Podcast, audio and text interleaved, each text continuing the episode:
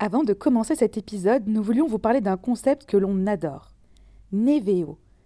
Presque à chaque fois que nous allons chez une mamie, un de ces journaux est fièrement exposé sur les tables basses ou bien soigneusement rangé dans le tiroir de leur chevet. Accompagné toujours d'un grand sourire ému qui dit Regardez ma petite fille comme elle est belle et mon petit-fils qui vient d'avoir son premier bébé. Alors forcément, nous aussi on a voulu abonner nos grands-mères. Car Neveo, c'est un journal que nos mamies peuvent recevoir tous les mois dans leur boîte aux lettres et qui est alimenté par vous. Via une application, toute la famille peut y ajouter des photos du quotidien. Elles sont imprimées puis envoyées à votre grand-mère. Et c'est aussi un formidable moyen de rester en contact avec toute sa famille. La fête des grands-mères approche à grands pas. On dirait que c'est l'occasion rêvée d'abonner votre grand-mère. En utilisant le code MAMIORTI, vous bénéficiez de 10 euros de réduction sur le coffret cadeau, qui comprend notamment 6 mois d'abonnement et une boîte de rangement. On répète MAMIORTI en majuscule, tout attaché et avec un S à la fin. En tout cas, nos grands-mères ont adoré. Et maintenant, on vous laisse avec Colette. Bonne écoute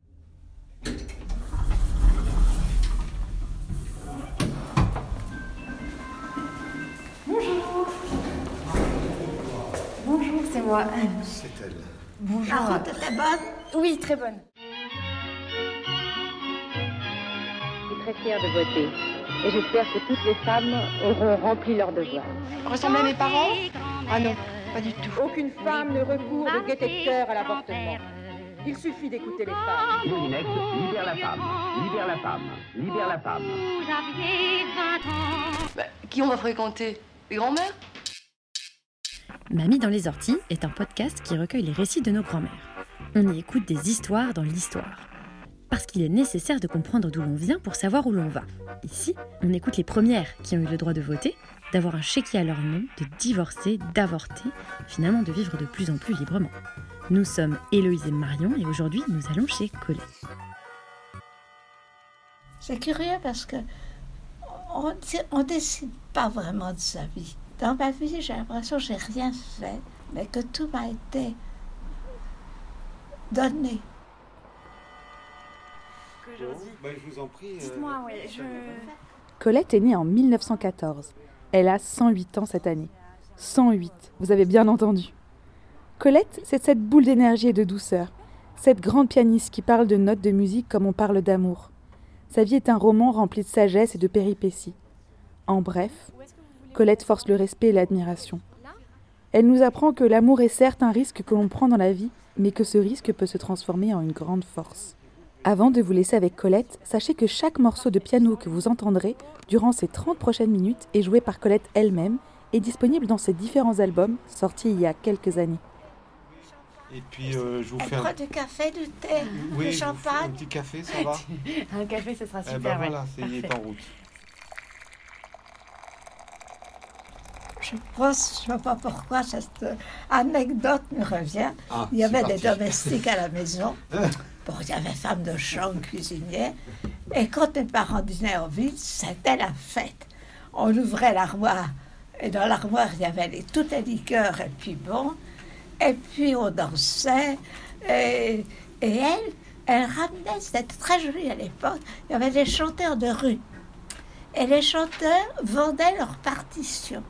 Alors, les, cuisinières descendaient à toutes. Elles achetaient la partition. Et le soir, quand mes parents étaient partis, c'est moi qui jouais. Elle me mettait ça. Quand il y aura des poules dans un village, il y aura des coqs à surveiller, etc. Et moi, je- j'étais ravie. Je tapais ces petites musiques et elle chantait. C'était, c'était la fête. Euh, parce que les parents, c'est sévère. hein. Je ne sais pas les vôtres, mais voilà. Moi, c'était, c'était dur. hein. D'abord, c'est, c'est moral. Je pense que la jeunesse, elle est éternelle. Ma mère était éternellement vieille. J'ai toujours connu chiante et vieille, pardon. Euh, c'est. Je pense. Vous êtes né en quelle année? Qu'est-ce qu'on va lui dire, Fabrice? En 1914. Boum, boum, boum, pendant la guerre. Bombardement. On avait une maison de campagne dans un petit village à côté d'Auxerre. Et automatiquement, moi, je me suis présentée pour aider.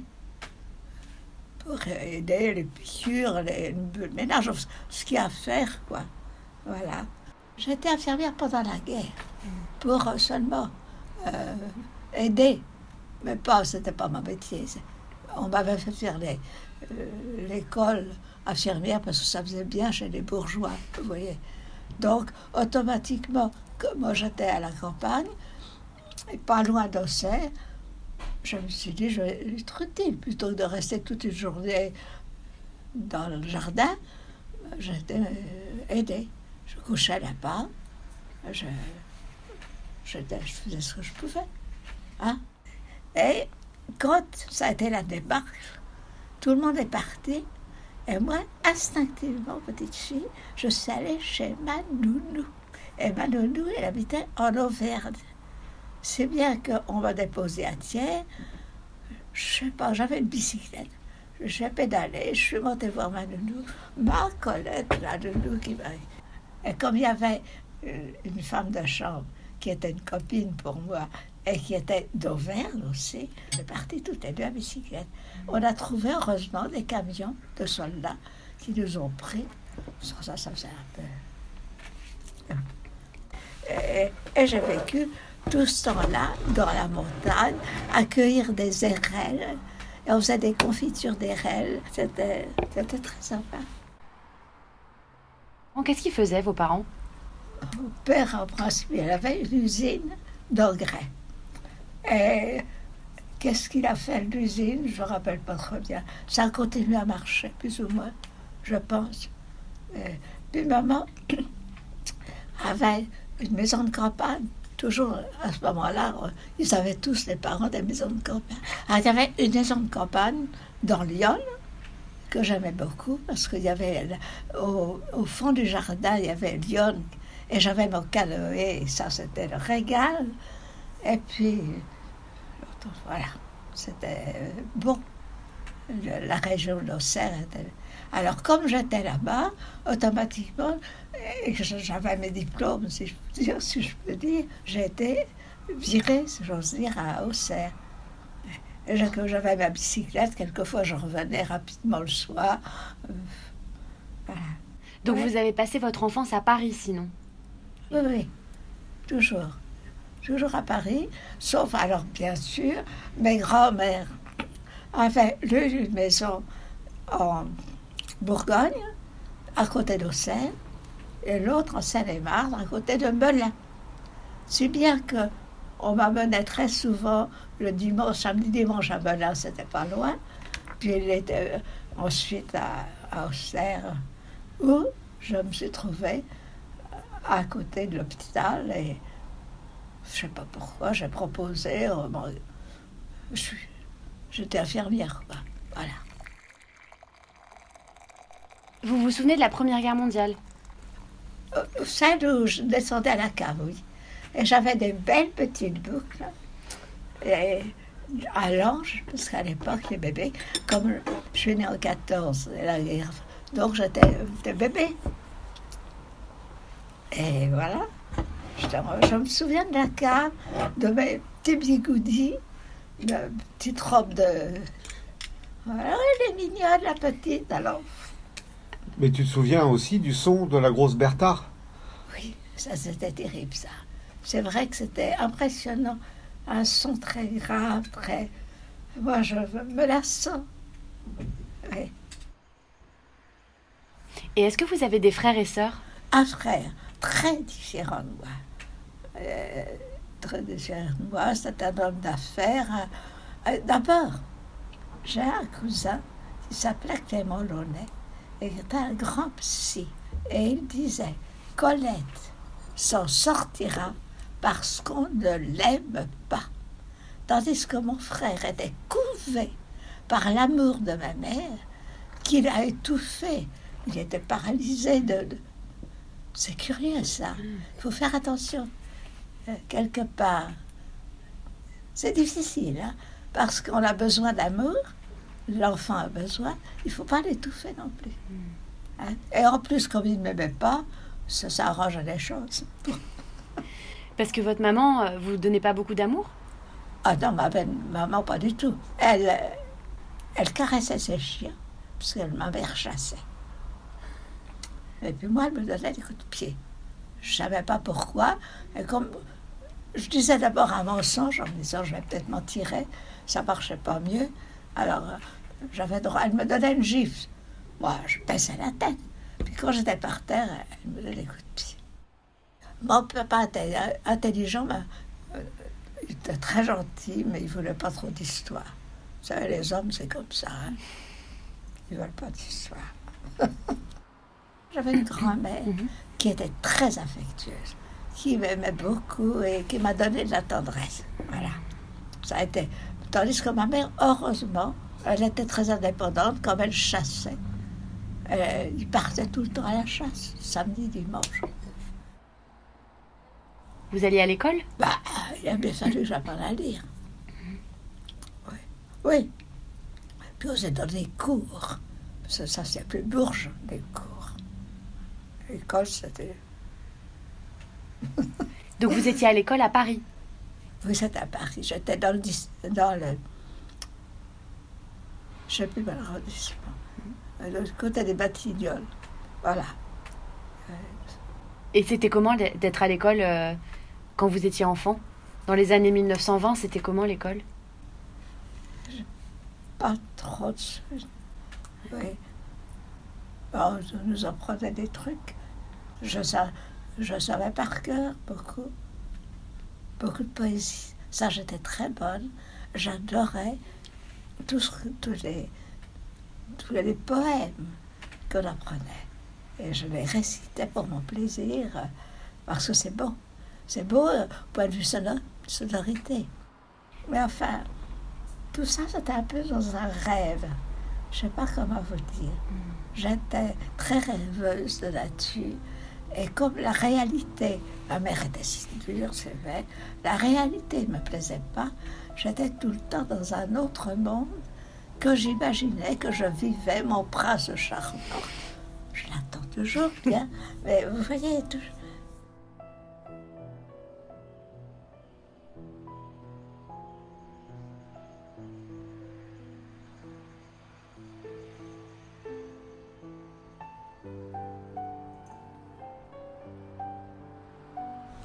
qui était plus difficile, c'est quand j'ai aimé un homme qui n'était pas libre, j'ai eu Fabrice. J'avais un couple d'amis, dont une femme qui était malade psychiquement et qui est partie chez sa mère pour... Euh, et comme je voyais beaucoup ce couple, on était, vous savez, les jeunes, il y avait beaucoup... mais je faisais pas attention au mari, c'était le mari de mon ami, je leur J'étais très bien avec lui parce qu'il était très littéraire, le père de Fabrice, mais je n'y pensais pas autrement. Et quand elle, elle est tombée malade, mon à ce moment-là, lui m'a dit, vous n'allez pas me laisser seule. Et c'était Noël. Euh, c'est vrai qu'il était seul.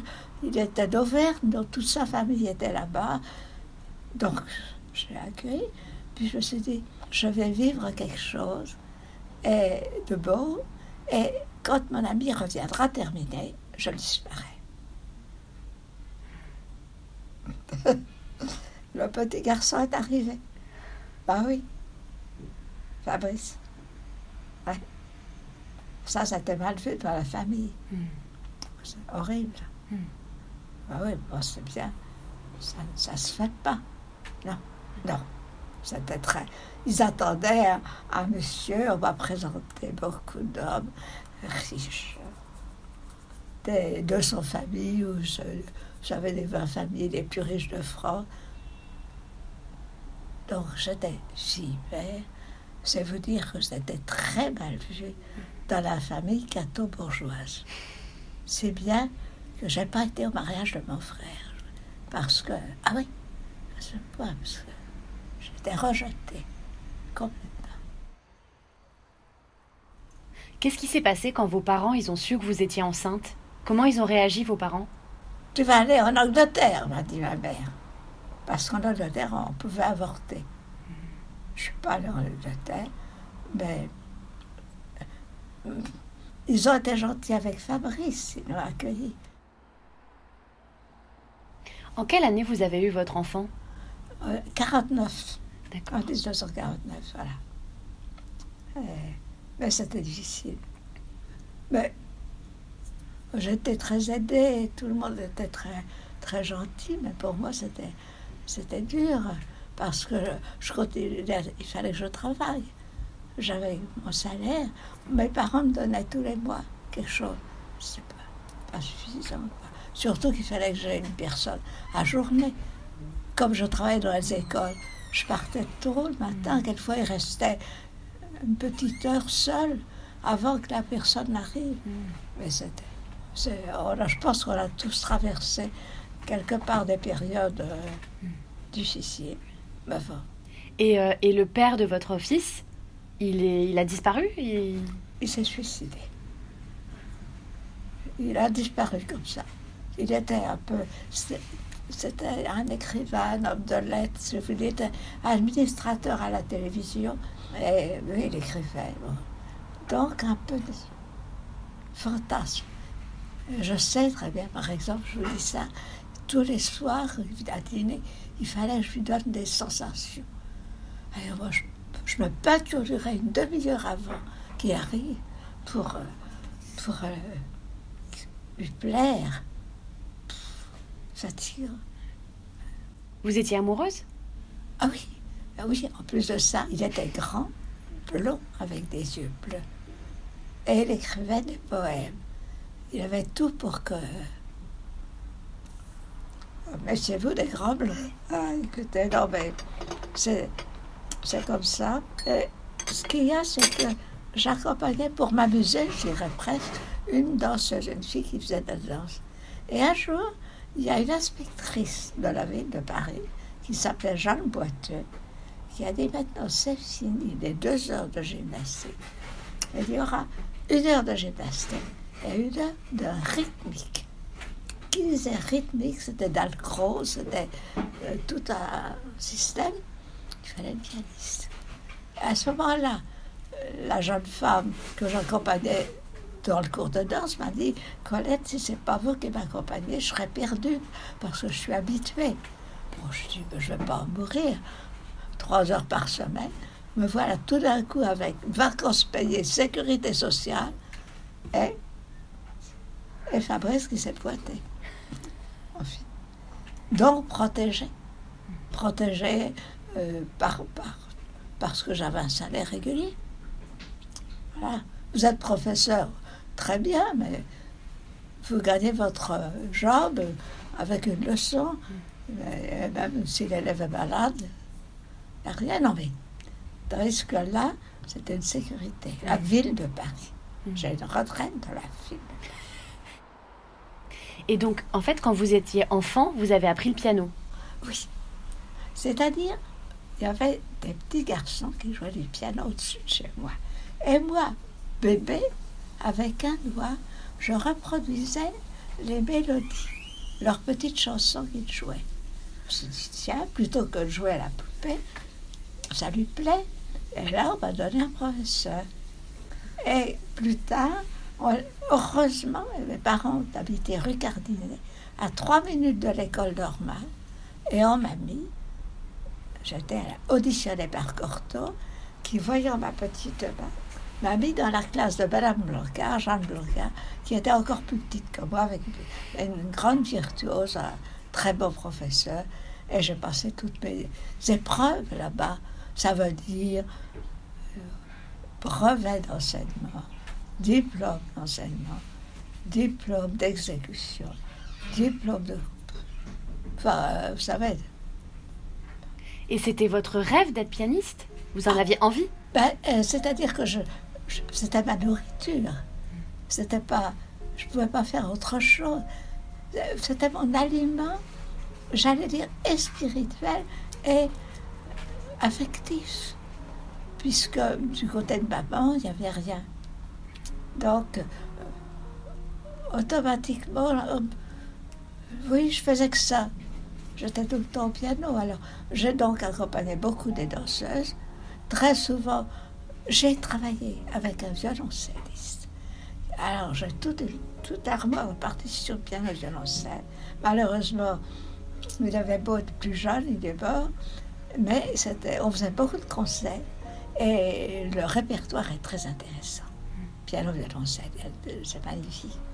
Et donc j'ai eu beaucoup de joie à, l'accompagner.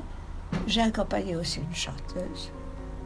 Puis ensuite, ensuite, euh, eu, euh, ça a été un peu terminé. Quoi.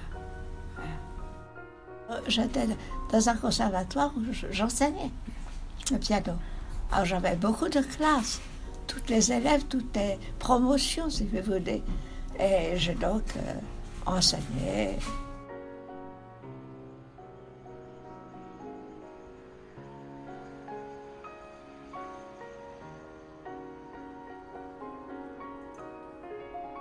Dans les écoles, c'était sympathique parce qu'on prenait nos déjeuners ensemble. Alors, il y avait le professeur de gymnastique, donc, qui, faisait de la danse, que j'accompagnais. Puis, il y avait le professeur de dessin. Et un jour, c'est très amusant parce que le professeur de dessin était très gentil, on était très copines tout ensemble. m'a dit j'allais avec Fabrice dans le Nord prendre des vacances, du côté du Havre. Et Fabrice revenait avec une bronchite parce qu'il faisait froid. Et le professeur m'a dit, mais écoutez Colette, arrêtez d'aller dans ce pays. Moi, je vous louerai quelque chose. Et elle m'a tout organisé. Elle m'a loué un hôtel, une maison de famille à Sainte-Agnès. Sainte-Agnès, c'est dans Fabrice vous dira ça, c'est à côté de, de Nice, pas très loin de Nice. Et voilà. Donc j'avais un village. Et alors, il faut être fou. Un jour, oh, pour prendre des vacances, comme ça, on m'a présenté, une amie m'a présenté un monsieur, on dit je vais présenter un monsieur Bas, il est musicologue et il sera très intéressé de me connaître. Elle m'a présenté un vieux monsieur, monsieur, plus âgé que mon père. Ouais. Et puis, mon Dieu, je me suis promenée avec lui, il était intéressant. Et comment ça s'est fait? Il a presque aidé en me donnant son nom. Car tout d'un coup, de fille mère que j'étais, je suis devenue Madame Masse. Et c'était mieux vu dans la famille. Hmm. C'est normal. Vous vous êtes mariée en fait Oui. Je sais pas la joie, mais bon.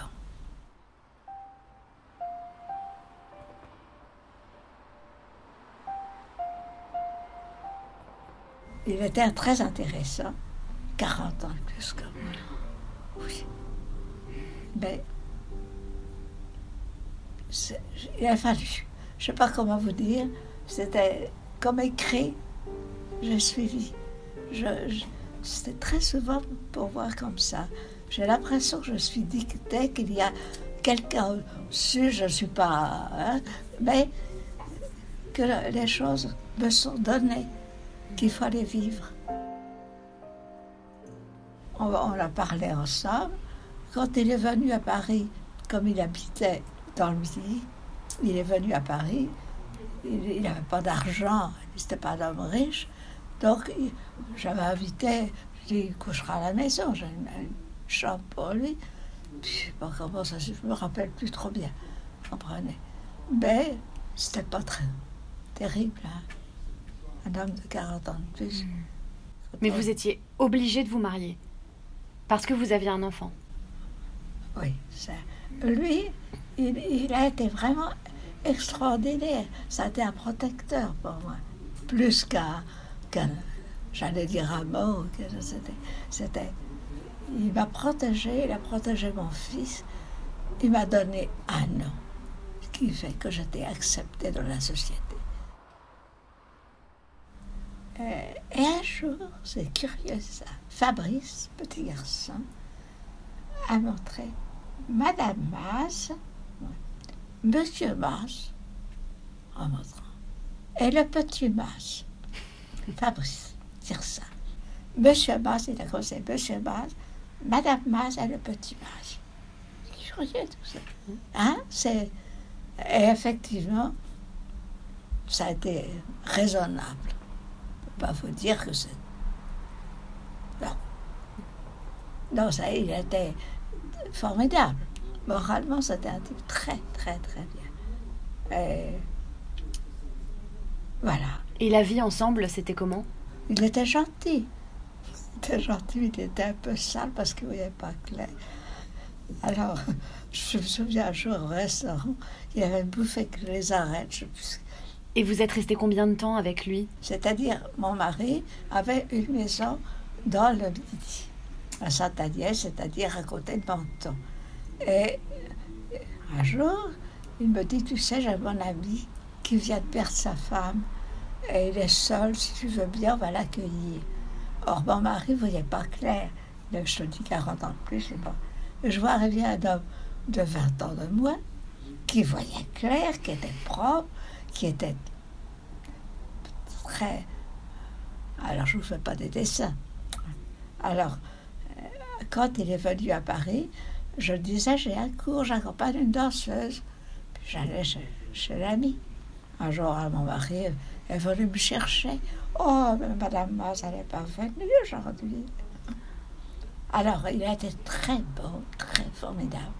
Plutôt que de me salir, il est parti. Il a fait sa valise, mais est disparu. Et ce qu'il y a, c'est que je n'ai pu remettre les pieds là-bas, dans le midi, parce que tout le monde savait ce n'était pas élégant de ma part. Et moi, j'ai vécu donc un peu avec cet homme. Il n'habitait pas ici, il habitait chez lui. Bon, euh, il restait. Et puis, il était quand même plus âgé que moi, puis il était malade, il, est mort. Voilà. Donc vous étiez amoureuse de cet homme? Ah oui, oui, parce que lui, c'était un homme très fin, très poète, il était très. Oui, oui, oui, oui, oui c'était c'est évident. Ah, il m'a apporté beaucoup, là. C'est comme ça. Ah, de toute façon, il était quand même aussi pas mal plus âgé. Et vous avez divorcé avec votre mari Ou vous êtes juste restés séparés? Séparés C'est-à-dire que lui, il a été très classe, si je peux dire. Il n'a pas fait d'histoire. Il ne m'a pas démoli. Il est retourné dans son pays. Et quand il est mort, moi, j'ai je suis pas allée, parce que je, craignais un petit peu d'être comme l'ancien Pierre. Alors, donc, euh, Fabrice est, allé, puis il est souvent resté là-bas. J'avais une maison, on a vendu la maison. Enfin, maintenant, ça serait pénible, difficile. C'est au-dessus de Menton, il faut déjà aller à Menton. Mm. Je faisais ça d'une traite, mais facile. Mm. Ensuite, c'est un petit village avec rien que des cailloux, des, des, des chemins pas entretenus, des grosses pierres. Enfin, c'était une époque. Il fallait, fallait vivre cette époque. Mm.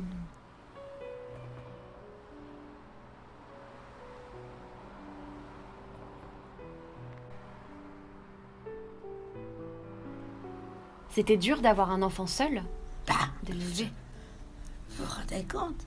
Seule, dans une famille bourge-gâteau, automatiquement. D'abord, j'avais pas beaucoup d'argent. J'étais souvent habillée par euh, des vêtements de mes amis qui avaient des fils un peu plus grands. C'était difficile, mm. très difficile. Euh, je, je louais une pièce pour avoir un peu d'argent. Mais c'était c'était dur, dur, dur.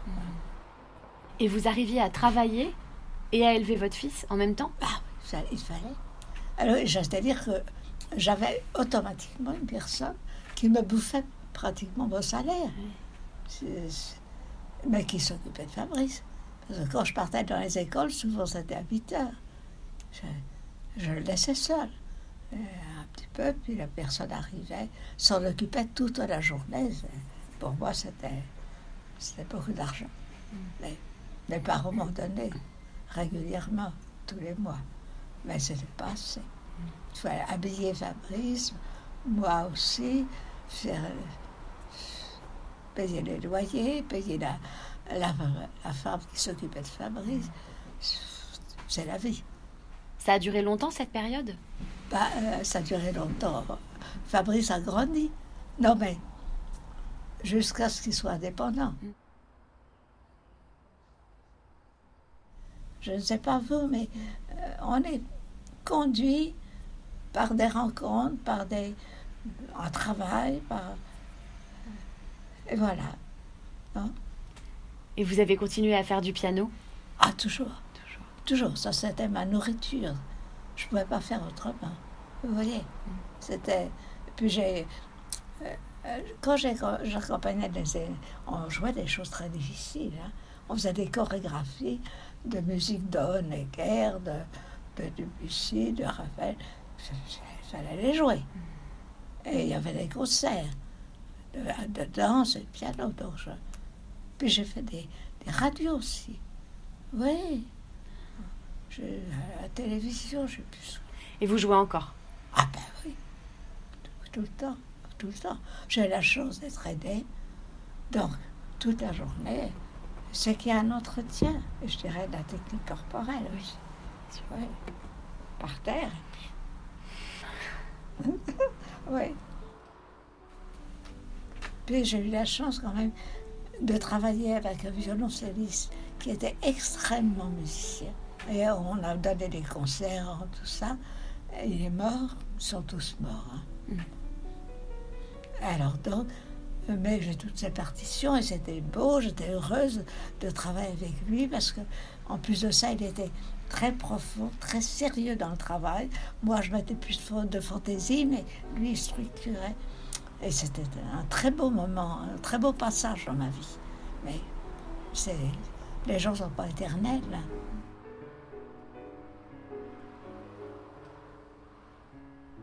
Vous aviez beaucoup d'amis? D'amis Oui autour de vous Oui.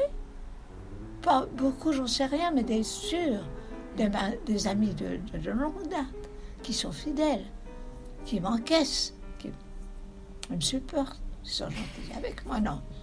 Oui, beaucoup, pas tellement, mais sur des vrais amis, celles qu'on connaît depuis 20 ans. C'est important. Elles m'ont beaucoup soutenue, elles sont fidèles. Une amitié, c'est c'est beau. C'est beau.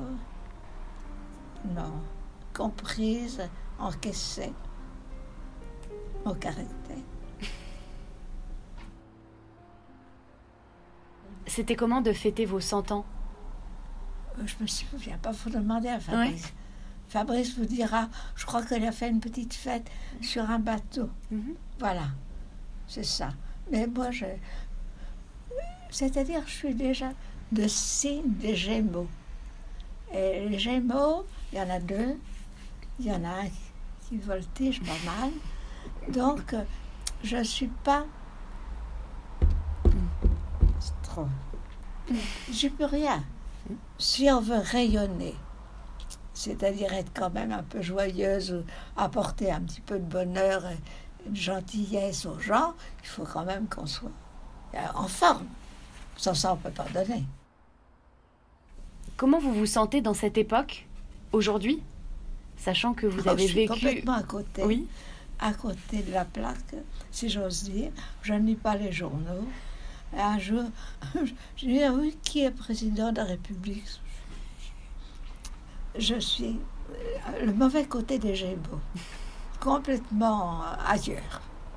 Un jour, justement, je sais, mon père me conduisait en auto, et c'était avant la guerre on a, il y a eu toute une armée de soldats qu'on a traversé, qui traversaient la rue. On a, taux s'est arrêté. et puis, qu'à déjeuner, mon père dit Oh, oui, on a. là. Ah. J'avais rêve. J'étais dans un rêve.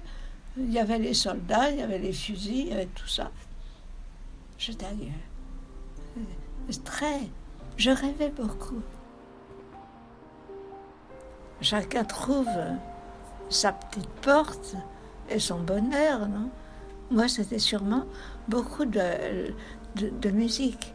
Et j'écoutais beaucoup, et Fabrice aussi. Et, ça, parce que la musique vous emporte. Mm. On est, il y a des histoires automatiquement. Regardez Chopin, Georges Sand, etc. Il y avait tout de même tout un, toute une poésie, toute une histoire, tout un roman. Il fallait rentrer parce que les compositions avaient leur raison d'être aussi.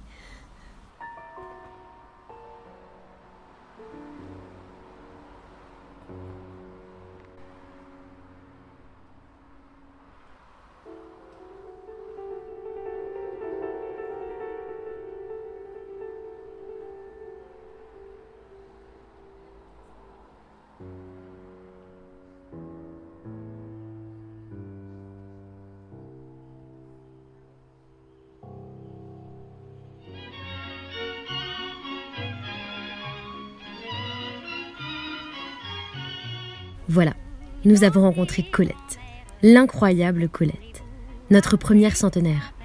Et quelle femme Merci Fabrice d'avoir permis cette rencontre et de nous avoir accueillis avec une telle gentillesse. Merci Colette d'avoir partagé un bout de votre vie avec nous. Merci de nous avoir offert une fenêtre sur les 108 dernières années. Merci d'avoir rendu nos cours d'histoire plus vrais, plus féminins, plus empreints de vous. Nous ne l'oublierons pas.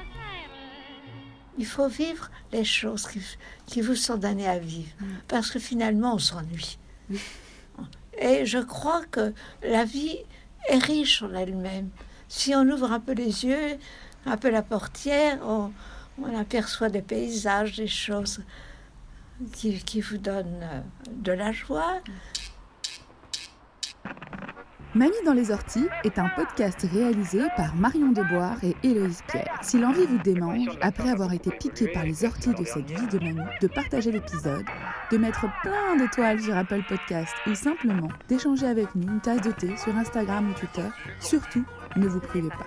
Trouvez-nous sur les réseaux à mamipodcast et par email à bonjour mamiedanslеsorties.com. À bientôt!